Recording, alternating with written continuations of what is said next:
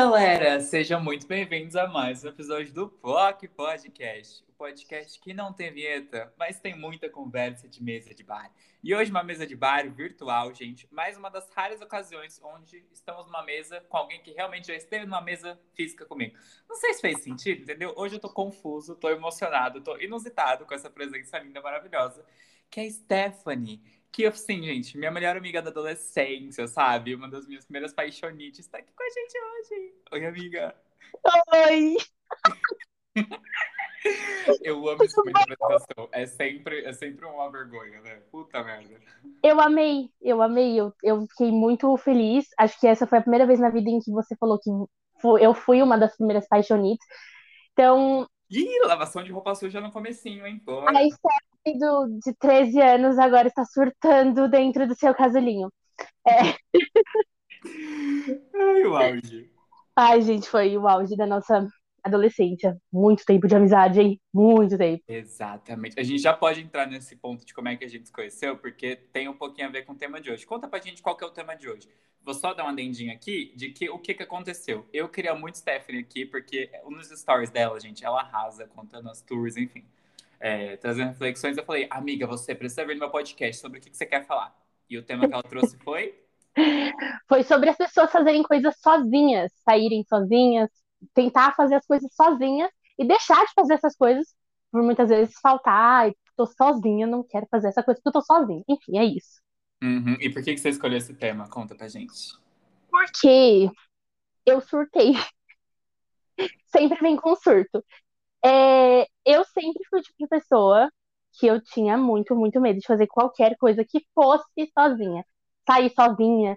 Tipo assim, ah, vou no cinema, vou sozinha? Não vou, então eu não vou no cinema. Era sempre assim. E aí, comecei a crescer, terapia, meu negócio maluco, e eu comecei a pensar assim: ah, vou deixar de fazer as coisas porque tô sozinha? Que besteira, né?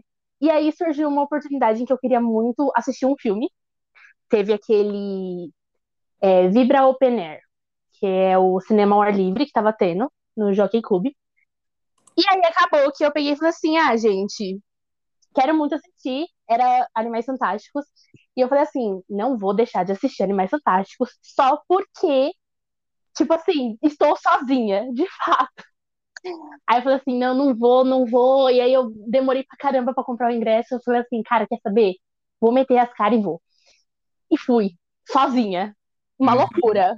Maior experiência da hora da minha vida. Eu me diverti pra caramba. Foi incrível e valeu muito, muito, muito a pena, né? Então foi um, um start para mim muito forte. E aí eu passei a ver coisas que eu já quis fazer, só, é, só que estava sozinha, não tinha companhia, assim, e não fui. Como, por exemplo, o show da Ana Vitória, que vai ter dia 11 de setembro. E eu falei assim, ai, será que eu vou? Eu falei assim, mano, eu vou pensar nisso de novo. É sério, a gente vai ter essa discussão interna aqui de novo. As sete Stephanies dentro de mim conversando. Eu falei assim, eu vou comprar. Duas horas da manhã tava lá, eu bonita, comprei ingresso. Foi isso, gente. Arrasando, dia 11 de setembro, que dia pra se fazer um show, hein? Botou o Celso Portioli lá, já era. Você conhece essa piada? Do nada. Sim. Ah, é muito bom. É... Esse, esse cinema ar livre, inclusive, você postou ingresso, foi um absurdo, não foi? Só um adendo. Então, foi 70 reais o ingresso. É um absurdo, pelo amor de Gente, cinema tá caro. Eu Mas juro. O pior, o pior é que 70 reais era inteira. E eu, eu tenho direito meia, só que eles não liberaram. Que merda, nossa. Tá vendo? Eu não vou no cinema porque tá caro. Sacanagem. Eu tô ensaiando pra ir no cinema há muito tempo. Há muito tempo. Eu fui assistir. Ai, fazia muito tempo que eu não ia. Aí eu fui assistir Harry Potter e a Pedra Filosofal, da segunda vez que passou. Uhum. Teve a reexibição. Aí eu fui assistir porque eu pensei, porra, mano, Harry Potter em 3D. Qual a chance de ter de novo? Aí eu fui. Mas Animais Fantásticos eu não fui, enfim. Tô enrolando pra assistir um monte de coisa. Não, e o pior, eu quis muito ir em Harry Potter pra assistir o em 3D. Eu quis muito. E aí eu tava sozinha. Aí eu não fui. E eu deixei passar. Pois é. Porque E, estava sozinha. Sim, eu, eu ia puxar esse ponto depois, mas eu vou puxar ele agora porque ele é muito interessante. é muito incrível quando a gente tá sozinho e também encontra pessoas que estão sozinhas. Tipo, várias conexões, várias amizades que eu fiz apareceram assim. E aí era o ponto que eu ia traçar de como é que a gente se conheceu, né? A gente se conheceu. Sim. Ai, que lindos ouvintes. A gente se conheceu no negócio de carrossel. Na verdade, não de carrossel, do Lucas Santos, que era um ator de carrossel, mais específico ainda. Muito. É, era um show dele que ia ter aqui em Diadema, que é uma cidade perto aqui de casa. E aí eu fui e eu tava morrendo de medo de sozinho. Joguei lá no grupo que eu tinha de, de pessoas que, enfim, eram fãs dele. E aí uma menina falou, ai, vamos comigo, sei lá o quê. Só que ela era tipo, o pai dela era o dono do evento. Foi muito bizarro. Eu não achei que eu fosse conhecer o Lucas, que eu fosse entrar de graça. Eu muito. Esse foi o. Foi muito engraçado isso, porque esse foi o segundo evento que eu fui dela, porque a gente acabou, como eu tinha esse grupo e tal, eu acabei me tornando muito amiga dela, né? Então, aquele tinha sido o segundo show que eu tinha ido. O primeiro eu já tinha ido, já tinha ficado na primeira fila, não tinha pago porra nenhuma. Foi incrível. E aí foi tipo assim. é, Eu super achei que ia ser a mesma coisa. Eu não esperava conhecer ninguém. Tanto que eu fui sozinha até lá, só que eu já conhecia ela. Porque a gente já era amiga. Na verdade, eu já era amiga de tanta gente que era fã do cara. Que até hoje tem pessoa que me chama assim aleatoriamente e eu falo, mas quem é essa, meu Deus do céu, que tá me chamando? Eu sempre, o tempo todo, inclusive. Uhum, no Facebook eu tô passando e falo, meu Deus. Que era fã, tava lá com a faixinha do Lucas, a gente já tá mãe de dois filhos. Mas enfim, é, isso é muito doido, porque às vezes você tá sozinho te permite conhecer outras pessoas que você não conheceria geralmente, né? Então, igual aconteceu nesse rolê, que aconteceu em outras vezes que eu postei no grupo do Facebook, tipo, gente, tô sozinho, e isso acabou, tipo, gerando um namoro meu depois de cotas. Então, é, quando você tá sozinho, você tá mais aberto a conhecer outras coisas, outras pessoas. Ai, não, preciso contar mais um pouco desse rolê, que eu acho que eu não, não, não contei o suficiente sobre ele. Mesmo que, mesmo que fuja do tema, eu preciso muito falar que, assim, eu cheguei lá achando que eu ia pagar o ingresso, eu não achei que ela fosse botar pra dentro de graça. Ela me botou pra dentro de graça. Beleza. Eu já tinha pago o ingresso, na verdade, que era por transferência. Tinha pago o ingresso. Eu lembro que ela me levou no camarim e eu abri a porta. Eu que abri a porta, estava o Leão Lobo sentado, tipo, olhando assim. Ele, Oi! Aí eu, meu Deus, o Leão Lobo. Aí, logo depois, eu fui falar com o Lucas, que é uma foto muito boa aquele, aquele dia. Eu, inclusive, encontrei ela hoje, muito boa. Tô horrível, horrível, horrível. Para, mano, naquela época você era lindíssimo. Eu tenho propriedade pra falar isso, eu fui apaixonada por você por muitos anos. Então, propriedades tenho. Você era lindíssimo, para com isso. Ca- Não, não. Sim, a beleza interior era linda, o cabelo era lindo. Só que eu tava com aquela. Eu tinha uma blusa. Nossa, cara, que tava escrito. Era tipo aquele ok, ok, de Aqua das Sim. Estrelas, só que era Lucas, Lucas. Ai, que horrível. Eu lembro disso, Tá, enfim. é, gente. fiz adendo que eu queria fazer sobre esse rolê. É, que outros rolês, assim, já aconteceu contigo? De, tipo, você tá sozinha pra fazer alguma coisa e você encontrou alguém pra fazer junto contigo? Então, cara, eu sempre fui muito bloqueada com isso, tá ligado? Tipo, pra mim foi sempre muito difícil. É, por alguma questão interna, não sei direito necessariamente o que, mas foi muito difícil pra mim tomar essa atitude. Só que teve algumas vezes que eu fui pra biblioteca, parque, essas coisas, e acabei conhecendo pessoas assim que estão presentes na minha vida até hoje. Uhum. Mas só isso também. É, evento mesmo, eu não ia. Eu já perdi muita coisa, muita coisa, muita coisa por não ir. E me arrependo, obviamente. Uhum. Não, mas. Mas Pode falar. Conte. pode falar. É que quando alguém mete o mais, quando a pessoa que tá contando mete o mais, eu já falo, ih, vem mais coisa aí. Que a gente vai falando e aí fica esperando o momento soltar. É, era só, tipo assim, eu me arrependo, né, real, de ter perdido algumas coisas. Mas ao mesmo tempo que eu me arrependo, eu não posso me arrepender 100%, porque, cara, é muito bom a gente fazer coisas pela primeira vez, sabe? A gente sempre tem que estar fazendo coisas pela primeira vez pra lembrar que, mano, a gente não conhece tudo da vida. E aí, essa foi uma das coisas que eu fiz pela primeira vez e que, tipo, depois de 21 anos, foi incrível. Uhum. Eu fico nada. É que muitas vezes, eu- nossa, parece que eu tô super militando contra, o que, contra o próprio assunto, mas o que, que acontece? muitas vezes eu prefiro fazer coisas novas acompanhado, porque daí, se a experiência for ruim, a companhia compensa, sabe? E... Mas daí já tem uma problemática aqui, porque a minha, a minha companhia também pode compensar, entendeu? Eu, só eu consigo dar risada das coisas como eu dou risada.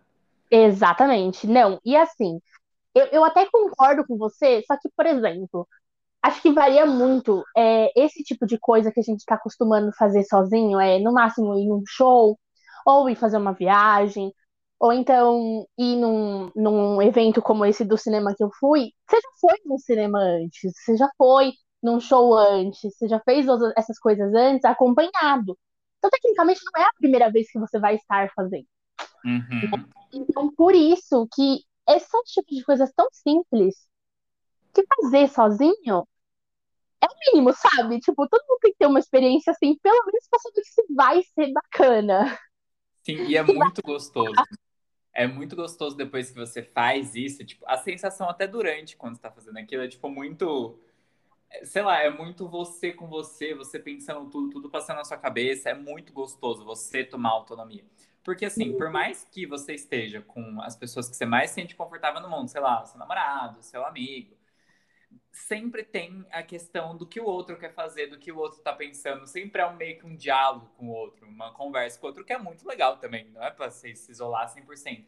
Mas só você tomar as decisões é muito gostoso, sabe? Por mais idiotinha que seja, uma coisa mínima ali. Tipo, hoje, por exemplo, eu tô sozinho em casa. Eu não sei quanto tempo faz que eu não fico sozinho em casa, porque minha mãe tem Alzheimer, cuido dela. Aí minha tia levou ela um dia para passar fora de casa e eu tô tipo assim, mano, eu posso andar de cueca pela casa, sabe? Coisas que eu posso fazer geralmente, mas hoje sozinho tem tanto mais graça. Sim. É, então. Meu, o mais engraçado de tudo isso, que eu reparei quando eu saí sozinha para ir lá no cinema, foi que eu me eu me vi de uma forma diferente. Eu conversei comigo mesma. Eu sempre converso comigo mesma onde quer que eu esteja. Então no ônibus eu tô falando.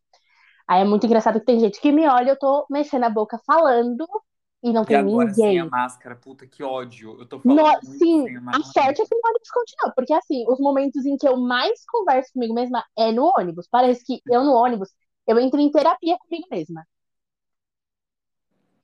E aí, é, eu tava conversando comigo mesma e tava, tipo assim, mó diálogo da hora, tá ligado? A gente conversando aqui sobre o filme, era eu e eu, e aí eu falava uma coisa e eu ria, e aí eu voltava e falava, nossa, isso aqui não foi legal, eu não gostei disso, não queria que fosse assim. E aí tinha umas coisas assim, do nada. Eu aí eu cheguei à conclusão, sou louca. É isso, gente. Não, eu amo, eu amo esse tipo de coisa, porque é exatamente o que eu faço. Eu converso muito comigo, o tempo todo Sim. tô conversando comigo. E aí, agora que, tipo, né, tudo bem que eu ainda ando de máscara na maior parte do tempo, mas eu fui sem máscara em algum lugar muito perto. Ai, foi na feira. Hoje eu fui na feira sem máscara até chegar na feira. E eu fui conversando comigo, o povo tava me olhando meio torto assim, o que que tá acontecendo? Eu, ah, tá, tô sem máscara, tô conversando comigo. Aí eu também tava lendo um livro lá fora e eu tô lendo Come By Name, já ouviu falar? Já Não, nunca ouvi falar. Mentira. Te juro. Nossa, enfim, é porque é um filme de viado, né? Mas enfim, é um filme é um filme de dois viadinhos, enfim. E o filme já é muito apelativo, mas o livro eu tava lendo e comentando em voz alta, assim, fazendo caras e bocas. Até que eu percebi que eu tava lá fora e que, tipo, tava passando a galera na rua me olhando, ah, tá.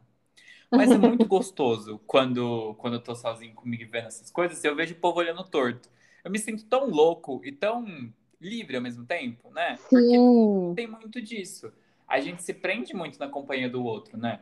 Muito, muito. E eu acho que assim, é aquele negócio, ainda que você tenha observado as pessoas te olhando torto, eu já cheguei num momento em que, assim, por eu, eu sempre falei muito sozinha, desde bem nova. Acho que por ser filha única, a gente aprende a conversar e brincar sozinho. E aí, com o passar do tempo, eu fui crescendo e conversando comigo mesma. Então, tipo, eu e minha companhia, eu sempre conversei comigo mesma.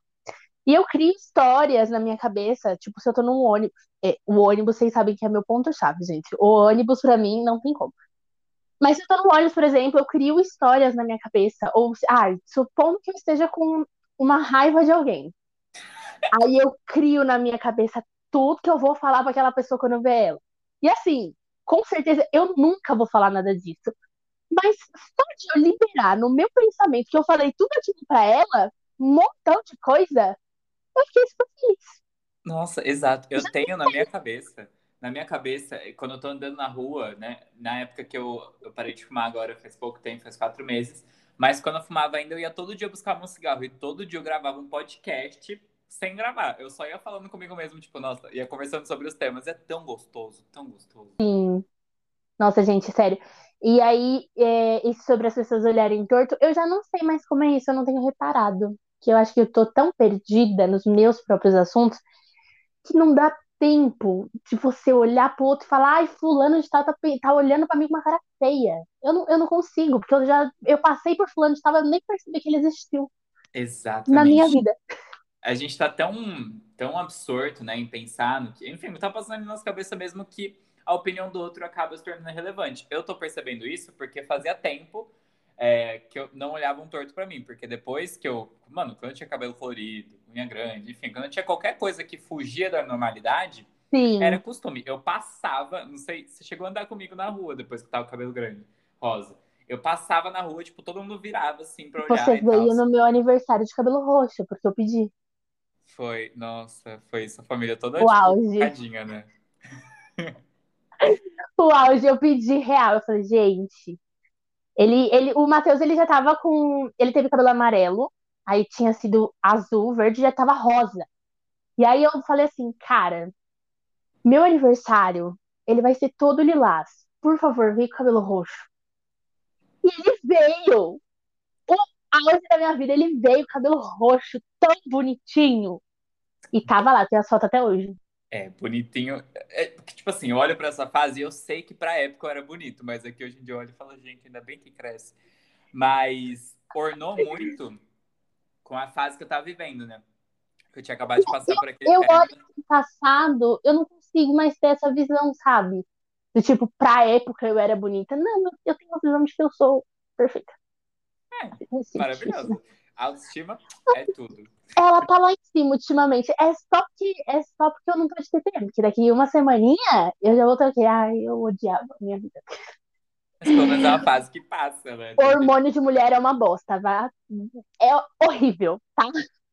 Não, mas tipo, pelo menos é uma coisa específica que passa, porque muita, uma, inclusive uma coisa linda que você tem autoestima, né? Vamos conversar sobre isso, porque é, muitas vezes as pessoas não conseguem ser sozinhas ou são muito sozinhas por conta da autoestima. Porque o ser sozinho tem aquela grande velha diferença entre solidão e solitude, né? Porque é Sim. é muito possível. Eu me sentia muito mais sozinho em 2016, no meio de todos meus amigos, uma caralhada de amigos, todo dia tendo rolê, do que eu me sinto hoje em dia com, tipo, dois amigos, que eu vejo Sim. de vez e nunca. Porque eu tava no meio da multidão, tava no meio da galera, mas ainda assim eu não me sentia é, contemplado. Teve uhum. algum momento onde sua autoestima te fez sentir isso? Tipo, você sentia que não era querida, você sentia sozinha no meio dessa multidão? Até hoje ainda tem, cara. Até hoje ainda tem bastante momento assim que eu paro, penso e falo, putz, não, não tô me sentindo é, querida, sabe? Como se eu não fosse bem-vinda no lugar, como se eu não me sentisse bem-vinda no lugar, mas não porque alguém tivesse feito algo para eu me sentir assim, por pura paranoia da minha cabeça. Só que aí isso vai mudando a partir do momento que a gente passa a validar nossos sentimentos. Então, sempre que eu me sinto assim, eu passo a olhar para dentro de mim e falar, cara, tô me sentindo então, tô sentindo solidão. Por que, que estou sentindo solidão? E passo a validar aquilo. Tudo bem, tô sentindo solidão. Vamos fazer alguma coisa para isso, cara. Então, é, quando eu passei a validar tudo que eu estava sentindo, e não só falar assim, ai, tô me sentindo sozinha, preciso correr direto pra multidão, né? Que geralmente é isso que a gente faz. E aí, quando eu parei de fazer isso, foi quando eu passei a entender que se sentir sozinho, às vezes, não é ruim. Uhum. Nem sempre é ruim. Às vezes é até bom pra gente olhar pra para o que estamos fazendo que nos faz sentir assim. E estar sozinho também não é ruim, né? É, é. no sentido de solitude. E aí, na solidão, você tem que olhar para ver o que está acontecendo. Entendeu? Uhum. Exatamente, porque é, as pessoas também têm medo de estarem sozinhas, né? De sentir essa solidão sem essa distração das pessoas ao redor, porque aí você vai ter que olhar para os seus erros, vai ter que olhar para o que não está funcionando e vai ter que mudar essas coisas, né? Porque uma vez que Sim. você percebe que tem alguma coisa errada, você vai querer mudar. Só que aí, por não saber como mudar, a gente só anestesia isso. Se desconta em álcool, em pessoas, enfim. O E- meu trazia a compulsividade alimentar. E aí Uhum. isso me matava. Tanto que por um bom tempo, inclusive até no início desse ano, eu tive uma coisa muito maluca, que eu comi um panetone inteiro sozinha em duas horas. Sozinha. E aí eu delícia. peguei e falei assim, só porque eu estava sozinha. Tipo, eu tô sozinha, me senti sozinha, eu falei, vou comer. E aí, só pra não me sentir sozinha. E aí eu lembro que chegou a noite, naquele mesmo dia, eu saí com o meu ex. E aí eu falei assim, cara, por favor, vai pra casa comigo porque eu tô sozinha e eu vou atacar tudo. E eu não quero. E parece que o fato da gente se sentir sozinha faz a gente tentar se preencher de qualquer forma, como se estivesse vazio. E não necessariamente a gente tá vazio, a gente só tá sozinho. Exatamente, exatamente. E essa é uma oportunidade ótima, né? Pra gente se conhecer, porque você só se sente sozinho se você tá, tipo, realmente nessa angústia, sem saber o que fazer. Porque, Uhum. vamos, vamos supor, eu me sinto geralmente sozinho, mas não no sentido ruim da palavra, ultimamente, porque já foi assim um tempo. Mas Sim. agora eu me sinto nessa coisa de, tipo, caralho, eu estou sozinho, sabe? Eu posso fazer as coisas comigo, eu sou independente. E aí eu vou ler um livro, tipo, hoje eu fiquei duas horas simplesmente lendo um livro, que eu acho que é ruim, mas eu fiquei lendo esse livro, porque me deu vontade de dar risada dele. Ou eu vou ver um filme, ou eu vou na feira, vou fazer alguma coisa que eu sei que eu gosto. Eu vou preencher Sim. o meu tempo com alguma coisa que me preencha, sabe? Uhum. Não vou ficar olhando pra isso e, e tentando preencher com coisas aleatórias. Eu acho que é muito esse o convite, né, pra quando a gente fica sozinho. Sim, sim. Porque não adianta nada ficar sozinho e ficar fazendo merda, ficar, enfim, É, fazendo coisa que arrepende depois. eu aprendi, eu aprendi a lidar com essa sensação de vazio, porque eu trabalho sozinha, né? Então eu vou pra loja todos os dias, a loja da minha família, e eu fico sozinha lá o dia inteiro, é, projetando. E aí eu tenho vizinhos que vira e mexe, vão lá, traz uma coisa pra comer, fica lá comigo, conversando tal, ok, mas a maior parte do tempo eu estou, estou sozinha, né? Então, dentro da loja, e é muito estranho, porque de início, cada momento sozinha, eu atacava tudo que eu via pela frente, por conta da compulsividade alimentar, que, tipo, a primeira coisa que mexe comigo, qualquer coisa que, meu, destruiu uma da- das minhas estruturas, aí eu vou direto pra comida. É Uhum. sempre assim. E aí, sempre que eu me sentia sozinha na loja, eu comecei a fazer uma coisa muito maluca que me ajudou na concentração para os projetos. Então, hoje em dia eu boto sempre série ou filme enquanto eu tô projetando. Ativa muito a minha criatividade. A minha mãe fica até impressionada porque às vezes eu tô projetando e focada em algumas contas e, tipo assim, muito passível de errar. E eu tô assistindo série ao mesmo tempo, porque me concentra. Uhum. É tipo ler ouvindo música. Tá vendo? É uma coisa que é, ficar sozinho traz essa criatividade, traz essa, essa vontade de explorar novas coisas. Pode ser que se você trabalhasse com alguém do seu lado, na verdade, quase certeza, se você tivesse alguém do seu lado, você não teria ido para esse caminho, sabe? Uhum. E isso é uma coisa que muda também de pessoa para pessoa. Tá tudo bem se você aí que tá ouvindo não gostar de ver série enquanto tá trabalhando, não gostar de ver série quando tá sozinho, gostar de ver só acompanhado. Você vai descobrir alguma coisa que você gosta de fazer. Por mais Com estranho que certeza. seja. É, é isso que eu gosto de estar sozinho, sabe? Você pode ser a pessoa mais estranha do mundo. Você pode dar risada de um meme ruim. Você pode ver uma série péssima. Nossa, quando eu tô sozinho, eu assisto cada conteúdo, assim, de YouTube, aquelas coisas bem, tipo, 24 horas no mercado, sabe? Nossa, sempre. pleasure. E não tem ninguém pra me ligar. Eu falo, Aham. pessoa que eu tô assistindo, sabe? Eu Sim. faço, sei lá, é, eu gosto muito de trabalhar ouvindo música completamente aleatória, assim. Eu vou de RBD a Restart, passo pra um funk proibidão, coisas que talvez eu não faria se eu tivesse com pessoas. Com certeza, né? Sim, Eu não faria se eu tivesse sim. pessoas do meu lado. Então, isso é uma oportunidade muito grande, assim. É, É, então. É, é muito engraçado isso que você falou. Eu tenho certeza que todo mundo tá ouvindo assim. É, todo mundo tem alguma coisa que faz, alguém que é fã, alguma coisa que assiste, que nunca contaria pra ninguém, porque tem vergonha do que os outros podem pensar. E quer jogar o seu na roda? Tem as manhas de jogar o seu na roda? Eu, com certeza. Eu tive muito receio de falar para as pessoas que eu era fã, e, tipo assim, fã, não é ok, fã, estilo eu era do Lucas Santos. Era fã do tipo assim, meu Deus do céu, sou fã desse cara mesmo, não perco um vídeo do Felipe Neto. Por Ah, incrível que pareça. E eu tinha muita vergonha, porque, bom, jovens da nossa época lembram do Felipe Neto de da época do Não Faz Sentido, né? E eu Uhum. assistia ele desde a época do Não Faz Sentido. Eu era Ai, fã do cara mesmo. tempos. O mundo era tão mais fácil. Sim. E aí, meu, eu, eu tinha uma certa vergonha, porque eu ficava pensando, cara, tipo, o que que vão pensar de mim? E aí, quando você passa a fazer as coisas sozinho, quando você passa a apreciar mais a sua companhia, a entender melhor o porquê você gosta das coisas, você passa a cagar pro que os outros vão pensar. Do tipo assim, eu, todos os dias, sem falta, eu assisto vídeos do Felipe Neto, todos os dias. De domingo a domingo. É quase um ritual. Se eu tô me arrumando, se eu tô fazendo alguma coisa na loja e tal, tem um vídeo de fundo, e aí quando acaba o vídeo eu vou assistir outras coisas. Mas primeiro, prioridade é assistir o vídeo do Felipe Neto. E eu sempre curti o conteúdo dele, a criatividade dele, o posicionamento dele sobre muitas das coisas. Tem coisas que eu não concordo, óbvio, não tem como concordar com absolutamente tudo de todo mundo. Mas eu sou fã do cara.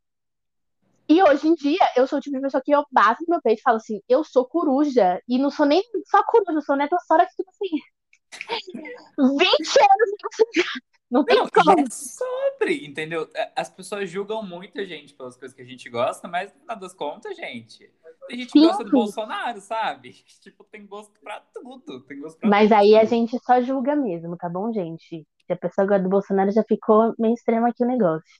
Não, Sim. é, é, existe uma diferença. É. Existe bom senso. gosto- É tipo assim, ai, eu gosto de um estuprador. Uhum. Não. Tá errado. Sim. É basicamente isso.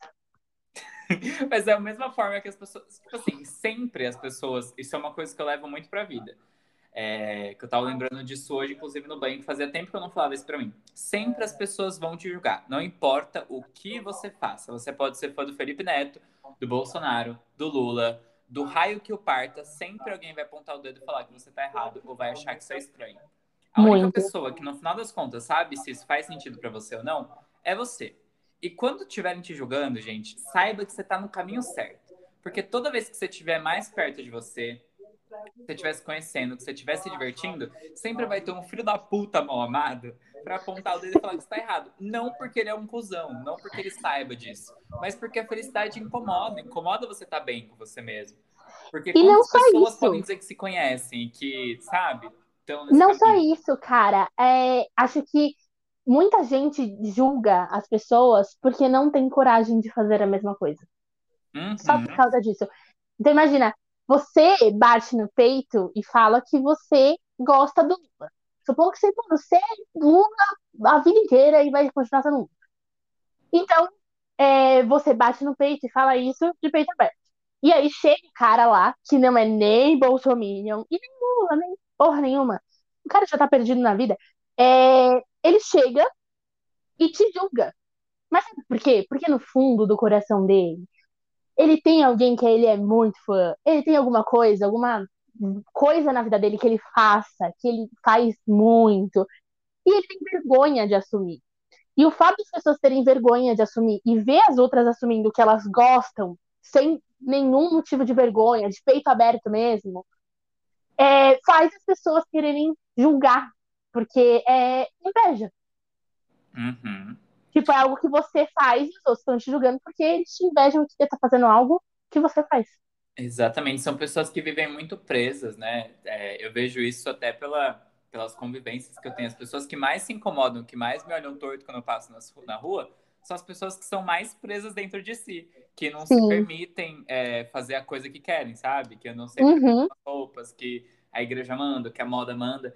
E, mas a coisa que as pessoas mais invejam, isso é, em mim, você e nas pessoas decentes como um todo, é a coragem de mudar, a coragem de admitir os erros, a coragem de se transformar. Porque quantas pessoas a gente não conhece que são a mesma coisa sempre, que são sempre aquela linha reta, que nunca admitem que estão erradas, que nunca mudam. Tipo, e a gente, né, essa nova geração, enfim, a gente consegue fazer isso com muito mais facilidade. Consegue aprender que isso é uma evolução, consegue não se prender à ideia que a gente tinha antes. Você, Sim. por exemplo, antes era mais direitinha, não era, se eu não me engano? Com certeza, gente. É, que... Não, hoje em dia eu sou super, super, super esquerda, gente. Eu me tornei o que eu mais temia antigamente. A pessoa Ai, que é fã do Boulos.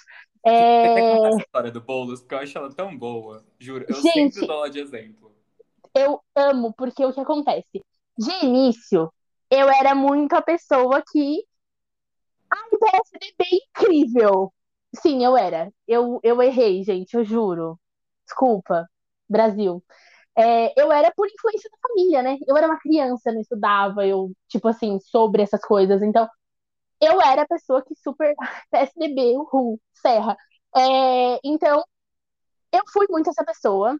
E aí, quando chegou 2019, eu entrei para fazer faculdade de design de interiores. E o que acontece? Em design, a gente maconheiro, pessoas de esquerda e pessoas que já estão perdidas na vida, que já não sabem mais nem o que está fazendo, que só quer estar tá ali para ter um diploma. É muito isso, gente. Eu era a pessoa. Eu não era maconheira, não. É, eu era a pessoa que estava perdida na vida. Eu não sabia o que eu estava fazendo na minha vida, eu estava aceitando para mim. E aí eu fiz amizade com uma amiga, né? Com uma menina chamada Ana Luísa. E a Ana Luísa, super de esquerda, super, tipo assim, ultra esquerdista, assim, tipo, a mina faz parte do PT, tá ligado? Enfim. E aí ela começou a conversar comigo e tal, só que eu via coisas que ela não via, e ela via coisas que eu não via, enfim, normal, como uma convivência de seres humanos deveria ser. E a gente se tornou muito, muito próxima. Então veio. E aí eu também via muitas coisas que você postava, no caso, você, Matheus. É... Uhum. Eu via muitas coisas que você postava do Boulos, justamente. E eu ficava muito curiosa sobre. E eu falava, cara, o cara parece ser da hora. O cara parece ser inteligente pra caramba. O cara parece estar falando coisas que estão cabíveis com a sociedade e com aquilo que eu acredito. Vou começar a pesquisar sobre. E aí foi num contexto tanto até histórico, porque essa minha amiga Ana Luísa fazia design, mas o sonho dela era história. E aí a gente acabou conversando muito sobre história em si, sobre a história do Brasil, sobre as coisas que a gente acreditava, sobre as coisas que dava para ser feitas no país. E aí a gente começou a conversar e você postando sobre o Boulos, eu comecei a pesquisar mais sobre ele. E eu fui atrás, tipo assim, meu Deus do céu, fui atrás de pesquisar, de pesquisar, de pesquisar. Aí veio as eleições do ano passado, não, retrasado. É. Isso, 2020. E pandemia, eleições de governo de São Paulo, né? E eu pensei assim, cara, temos aí bons e temos aí covas. E eu tinha pesquisado pra caramba sobre o Boulos e eu falei assim, cara, com certeza, não tem para mim, o cara, o cara ele sabe do que ele tá falando. Ele tem propriedade para falar sobre e tudo que ele faz é algo que eu acredito e que eu quero pro meu país. Então, assim, se eu quero aquilo pro meu país, eu vou votar nele, porque é assim que funciona a eleição, tá, gente? Você vota naquilo que você quer para o seu país, naquilo que está de acordo com as coisas que você quer para o seu país. E cada um vota de acordo com isso, e assim a gente define alguém. A maioria das pessoas não pensam, tá? Mas é assim que deveria ser. Exatamente. E aí, eu fiz isso. Então, na primeira, eu fui mesária, inclusive. Tanto que eu, eu sempre fui a pessoa que é, que é sempre o melhor para o país, que eu fui lá e botei minha cara e me inscrevi para ser mesária. Sim, isso não existe, as pessoas não fazem isso, mas eu fiz. Retardada, né? Eu sei. Mas foi algo incrível. Eu falei, cara, eu vou fazer isso pela minha sociedade. Eu conheci tanta gente legal sendo mesária sozinha. Sim, é super legal. Sozinha. É legal. E aí eu falei assim, cara, foi uma experiência do caramba. Inclusive, pretendo ser mesária de novo esse ano. Não, inclusive um adendo aqui, eu sei que não tem ninguém aqui bolsonarista, né? Mas se tiver alguém que conhece um bolsonarista, que duvida das eleições, pede para a pessoa ser mesária, porque ela vai ter uma experiência, você viu, né, a urna sendo aberta, toda aquela Sim. questão. Velho, a é nossa surreal. foi escolhida para ser aberta. Tipo assim, você tem uma ideia, é um negócio assim de sorteio lá que eles pegam, se eu não me engano, são cinco urnas por escola, dependendo do tamanho da escola. É, eles escolhem e para tipo aleatoriamente para ser aberta, para ver se realmente não tem nada e tal. é um negócio tão correto que chega a ser estressante. Sim, sim, todas as urnas têm que imprimir a zerésima, que é um negócio que prova que todos os candidatos estão com zero.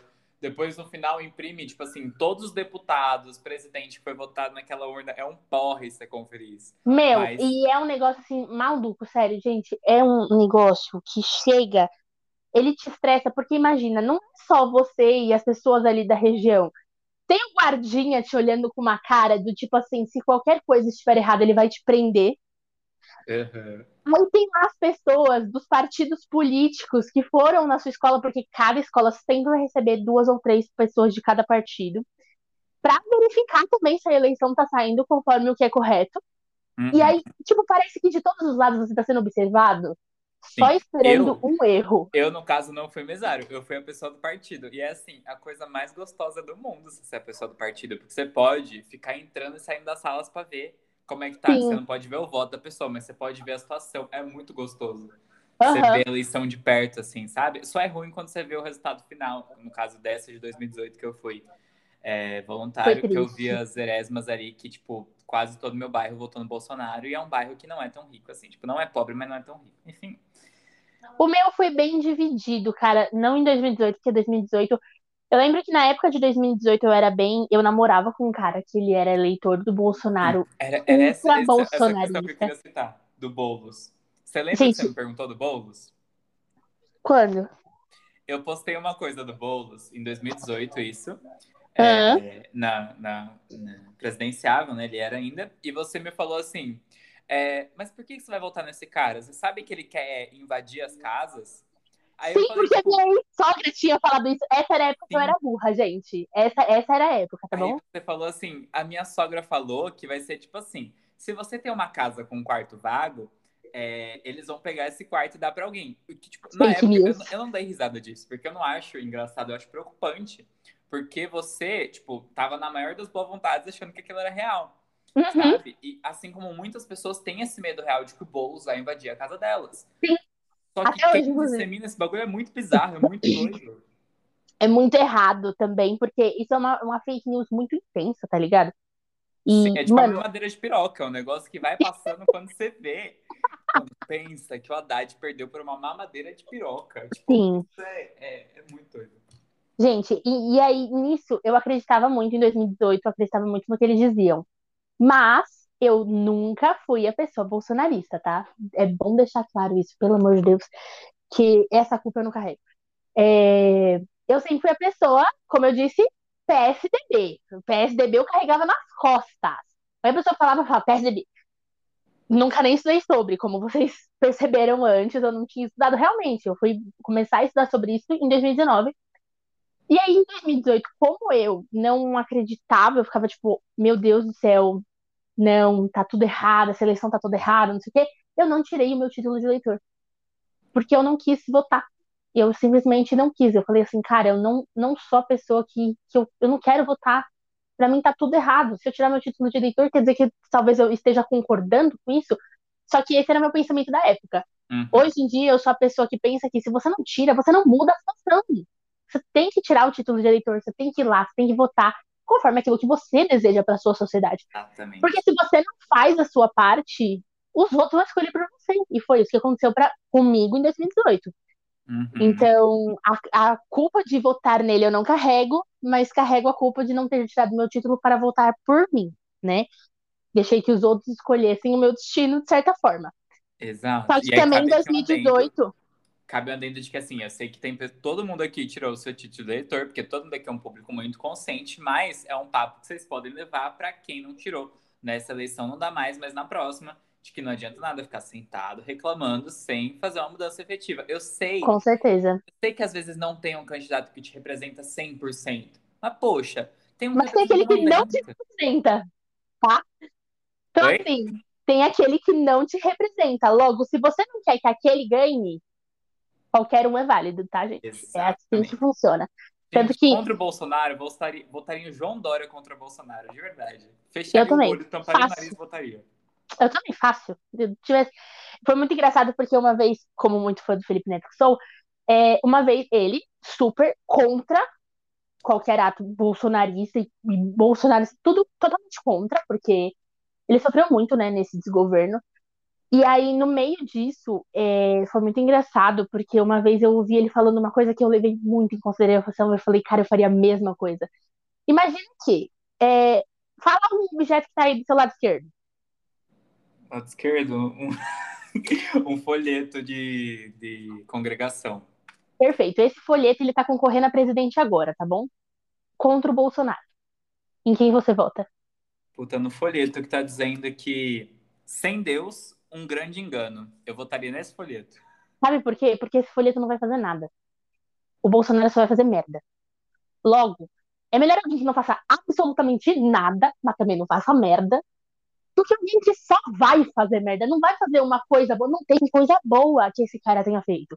Tipo assim, uma. Fala uma coisa boa que ele fez. E esse é o silêncio porque não existe. E é isso. Então qualquer coisa é melhor do que ele. Qualquer Sim, coisa. mas a gente tem. Como é que a gente chegou no assunto político? Eu não sei, mas a gente vai continuar nele. Porque assim, a gente tem. Ó, eu vou ser bem sincero com vocês aqui. Se, se as pessoas ouvirem 4, 40 minutos de podcast, elas merecem ouvir a real do que eu penso mesmo. Eu não sou um grande entusiasta de Lula. Hoje em Eu dia, também não. eu já fui. Minha mãe é lulista desde sempre, foi petista. Cresci é, vendo o governo Lula, enfim. Admiro muitas coisas nele, tenho muitas críticas ao Lula, sim. Mas eu vou ficar caladíssimo porque eu sei que ele é a melhor opção que a gente tem agora. Ciro vai tomar no Com meio certeza. vai tirar a candidatura. Tem que ser Lula, entendeu? Então eu fecho minha boquinha aqui e fico, é isso mesmo. E eu vou porque, enfim, é a única chance da gente ter é, um presidente que não seja um puta de um babaca, né? Que- Sim. como é que chegou lá, gente? Enfim, vamos Eu, não, eu também não sou, eu não sou nenhum, nenhuma entusiasta assim, uau, não sou. Mas eu sou do time de, é, dentre as opções que nós temos atualmente, tá tudo muito errado, mas eu acho que é uma das melhores sim. Sim, dentre as opções que derrotam, diga-se de. Aham, que, é, que derrotam. Porque assim, tem uma outra moça, eu não vou lembrar o nome dela agora, mas eu estudei a campanha dela. Não. É uma outra. Pra Eu não tenho nome-. Pra presidência. Enfim, eu não vou lembrar o nome dela agora, depois eu vou dar uma olhada e aí eu te falo. Mas essa outra moça, eu tinha estudado um pouco da campanha dela, do que ela estava propondo, né? E aí, é, para mim, ela seria a melhor opção. Só que, mano, ela só tirou 1% de voto muito. Então, assim, é aquele negócio. O ideal é que, se você gosta de alguém, você vai ter aí quatro anos para você falar com as pessoas sobre essa pessoa em si. E provavelmente ano que vem, talvez ela se candidate de novo. Nossa, Ou então o partido dela vai ter alguém que seja do mesmo ideal que seu. Então, o ideal é, nesses quatro anos, se ela não tá nessa eleição, esse candidato perfeito para você não tá nessa eleição, nesses quatro anos você conta pra geral sobre essa pessoa, divulga, e aí no próximo, na próxima eleição pode ser que ele seja muito famoso. Nossa, você arrasou nessa fala. Arrasou demais, porque é exatamente isso. O povo pensa, eu não vou votar porque essa pessoa não vai ganhar. Mas beleza, eleição não é só sobre ganhar ou perder, é sobre você construir o seu nome, é sobre você se mostrar para o público. O Boulos Sim. começou lá como presidenciável, ninguém acreditava nele, ele não tinha, ele já chegou em controvérsias até o negócio porque não queriam lançar ele, enfim. E hoje em dia ele é um candidato a deputado estadual, deputado federal, perdão, que vai levar muitos deputados do PSOL e do Rede para o parlamento. Então, ele é um. É, se tornou uma figura muito importante. E fora isso, o cara, ele vale ressaltar que a eleição de governador de São Paulo foi muito disputada. Ficou, tipo assim, muito próximo. Não foi Prefeito, né? algo. Foi prefeito ou foi governador? É perfeito. Foi prefeito. Então é- era isso mesmo, gente. Errei aqui o negócio. Mas, enfim, era o Boulos e o Costa. E aí, é, a, a essa eleição foi muito disputada. Não ficou, tipo assim, 60 a 40. Foi disputadíssima. Uhum. Então, vale ressaltar que o cara já teve sim a sua fama aqui em São Paulo, ele fez sim o seu próprio nome aqui em São Paulo, e agora as pessoas conhecem ele. Então, para ter ele como deputado, as pessoas grandes possibilidades, tipo assim, 80% de chance do cara ganhar. Porque é válido, o cara faz correto, mano. Na minha opinião, o cara faz correto, pode Não. ser de outras pessoas, mas é isso. Para deputado, não tem chance dele não ganhar. Não tem a mínima chance. Ele é 100% de chance que a vaga é dele. Isso, ele é o mais bem votado dentro do partido. É, uhum. Mas isso é a prova de que todo mundo, sabe? A democracia, isso é algo que o Lula diz, é algo que todo mundo diz. Se você não está contente com como o sistema tá, você vai e faz algo para mudar. É fácil a é gente é do nosso quarto, né? Falar, ai, poxa, isso também cruza um pouco o nosso tema, porque as pessoas pensam, mas como é que eu vou mudar o mundo sozinho? Cara, você não tá sozinho no mundo. Qualquer pequena atitude que você tenha já vai influenciar muito. Mesmo que você não saia divulgando, panfletando para as pessoas, se você escolher apoiar uma causa, isso já vai ajudar muito. Se você é, estudar sobre alguma coisa, isso ajuda muito, sabe? Sim, e a questão é uma coisa que eu tenho pensado muito sobre, é que todos nós precisamos ter objetivos de vida, cara. E nem que esse objetivo seja muito, muito grande, mas você tem que ter algo pelo que você vai lutar. Você tem que acreditar em alguma coisa, pelo menos na vida. Seja num partido político, seja numa opinião política, seja numa relação é, em que você vai proteger pessoas, proteger animais, qualquer coisa, você tem que acreditar naquilo para você lutar por aquilo. Porque, na verdade, a nossa vida ela não tem sentido se a gente não estiver lutando por alguma coisa. Essa é a vida. Se você não luta por algo, se você só tá lá vegetando, você não tá fazendo diferença. E fazer a diferença é importante. Mesmo você sendo uma única pessoa. Porque precisa disso. Mesmo que para você mesmo, né? Mesmo que Sim. seja uma coisa idiota, que ninguém entenda, mas que para você faz muito sentido, faz. Luta por aquilo, porque mesmo que pareça estar sozinho, a partir do momento que você começa a pesquisar sobre, a partir do momento em que você começa a entrar mais sobre esse assunto, você descobre muitas outras pessoas que têm o mesmo posicionamento que o seu e que pensam igual a você e que querem o mesmo que você. Uhum. É muito fácil, gente. É, é sério, é muito válido. Ai, gente, que incentivo, né? Que podcast educativo também. Tô dançando. Mas eu queria saber de ti agora, né? Já que a gente falou muito sobre essa evolução, se você pudesse voltar no passado para qualquer versão da Stephanie, enfim, dar um conselho para ela, que Stephanie seria essa, né? Qual versão e o que, que você diria para ela? Eu voltaria para Stephanie de 10 anos, para bem pequenininha, porque eu sinto que a maioria dos meus problemas começaram a desencajar a partir disso. Tipo, essa foi a base. E aí, é, eu mostraria para ela que ela não tá sozinha, cara. Porque é, se sentir sozinha não é ruim. Só que se sentir vazio tem que gerar alguma coisa, tem que tirar algo disso. E na época eu simplesmente aceitei e comi. Foi isso. E a partir disso, eu tentaria mudar, né? É, essa, esse pensamento de se sentir sozinha. Eu não estava sozinha, mas eu me sentia assim. E justamente por um vazio, acho que por ouvir muita gente falando coisas erradas sobre mim. Basicamente, um você não tem culpa. Eu acho que eu diria isso para mim mesma. Ah, é exatamente isso que eu pensei. Ah, eu tô até aqui querendo chorar, porque isso é muito lindo. Eu queria voltar, assim, pro Matheus de 5 anos, assim, e só dizer, torna-te quem tu és. Usar bem a frase clichêzona, assim. É, porque, mano, se o meu eu de 5 anos me visse, ele ia ficar incrédulo. Ia olhar pra mim e falar, mentira. Cara, mentira que eu vou ser você. tipo, mentira que eu vou passar por tudo isso, sabe? E Sim. até o meu de 10, 12, 14, 15, até o meu eu de 20 anos nunca imaginou que eu fosse passar pelo que eu já passei. Porque eu já passei por coisa pra caralho nessa vida. Já fui tudo, já fui livre, preso. Nossa senhora. Então eu voltaria só pra dizer, tipo, ei, relaxa, entendeu? Vai rolar. Calma. É, então, tudo passa, cara. Tudo nessa vida passa. É muito engraçado que é, eu, eu, quando eu tava fazendo design de interiores, eu sofri um acidente e tal, quebrei o braço. E aí, naquele momento, parecia que era o fim.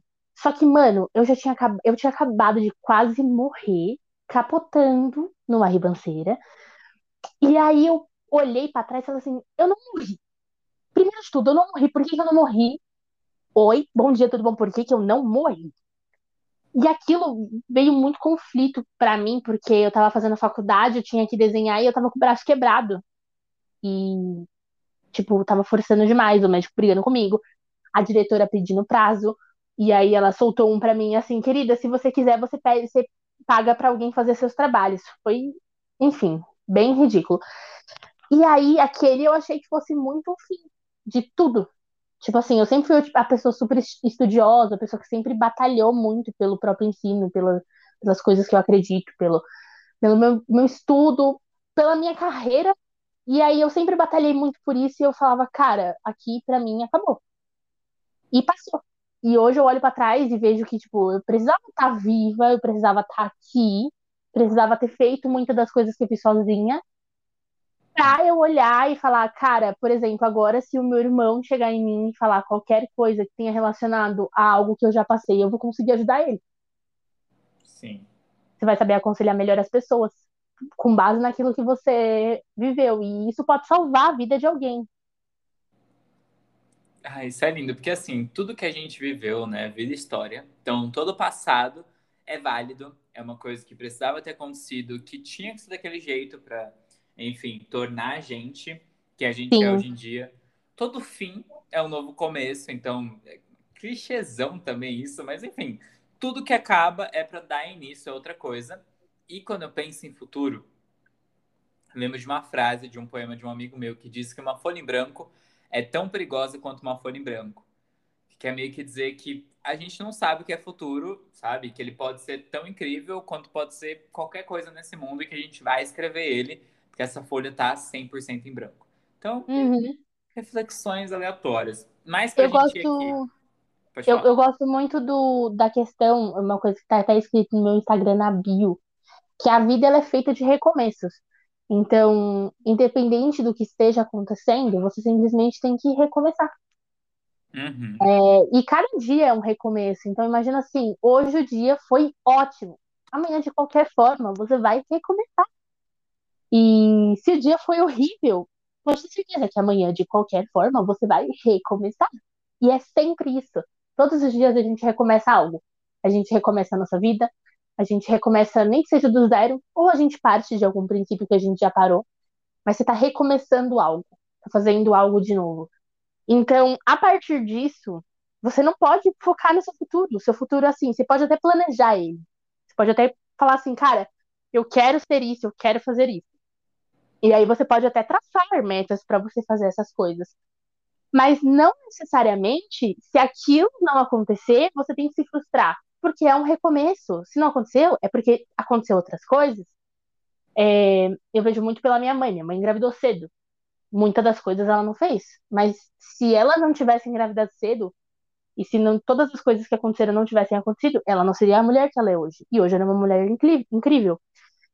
Então, uma coisa leva a outra. E você só vai entender o que acontece hoje em dia, o que aconteceu no seu passado, no seu futuro. Uhum. Quando você estiver lá. Arrasou, porque é sobre, entendeu? Como diria é Guimarães Rosa que disse isso? Eu não sei. Mas viver é, é um eterno, né? Rasgar-se e remendar-se. É isso. A gente uhum. se fode para depois ver que fazia sentido e vai nessas até que, enfim, até que seja o fim, tá nessa evolução. Pra Sim. gente puxando aqui o ponto final desse podcast, o que, que você gostaria de deixar de mensagem para as pessoas que ainda não sabem ser sozinhas ou que, enfim, tem essa questão com a solitude? Qual conselho você daria para elas? Eu acho que eu falaria para só tentar. Eu não falaria nem pra você, tipo, ai meu Deus, isso é maravilhoso, porque para algumas pessoas pode não ser. Para algumas pessoas pode ser tipo, ah, não curti muito nessa fase. Eu tive uma fase que eu tentei e não curti. Então, só tenta e não deixa de tentar. Do tipo assim, se você tentou uma vez e ai, não foi muito legal aquele momento em que você passou consigo mesmo, porque você não se sentiu tão bem? Tudo bem, valida isso. Entende o porquê você não se sentiu tão bem e vê de ajustar isso para que da próxima vez que você tentar, dê certo. Porque é sempre uma tentativa. Eu tentei em outros momentos fazer coisas sozinhas e não me senti bem. Até que eu tentei uma vez aleatória, depois que eu comecei a validar muito dos meus sentimentos, e foi incrível. Então, só vai tentando. É importante tentar, não deixa de tentar. Exatamente. Tipo assim, e experimenta outras coisas também, porque pode ser que ir no cinema sozinho não é para você, igual para mim não era, sabe? Sim. É, não precisa ser padrão, não precisa ser a mesma coisa para todo mundo. Eu gosto muito de ir no shopping, num parque sozinho, mas me botou no cinema, eu fico em pânico assim, às sim, vezes que eu fui. Sim. Então, eu Eu amo parque, cara. Eu amo parque, mas eu odeio a experiência de ir num shopping sozinho. Sim. A gente aprendendo o que, que a gente pode fazer sozinho, o que, que a gente tá hábil para isso, que a gente não, Sim. não vai testando tudo. Ir no médico sozinho, ir na porra toda sozinho, ver como é que fica. E se você não gostar, tudo bem, vai com outra pessoa, depois tenta de novo.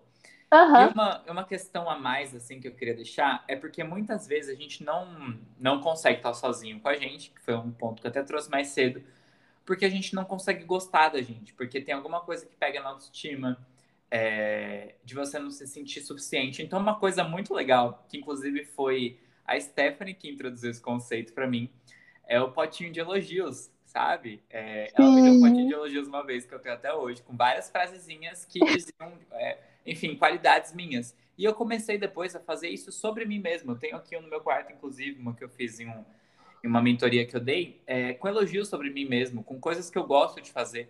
Então escreve sobre você hoje, no seu dia, enfim, quando você lembrar, coisas que você é, aprecia em você, que você apreciou naquele dia, coisas que você gostaria de fazer ainda.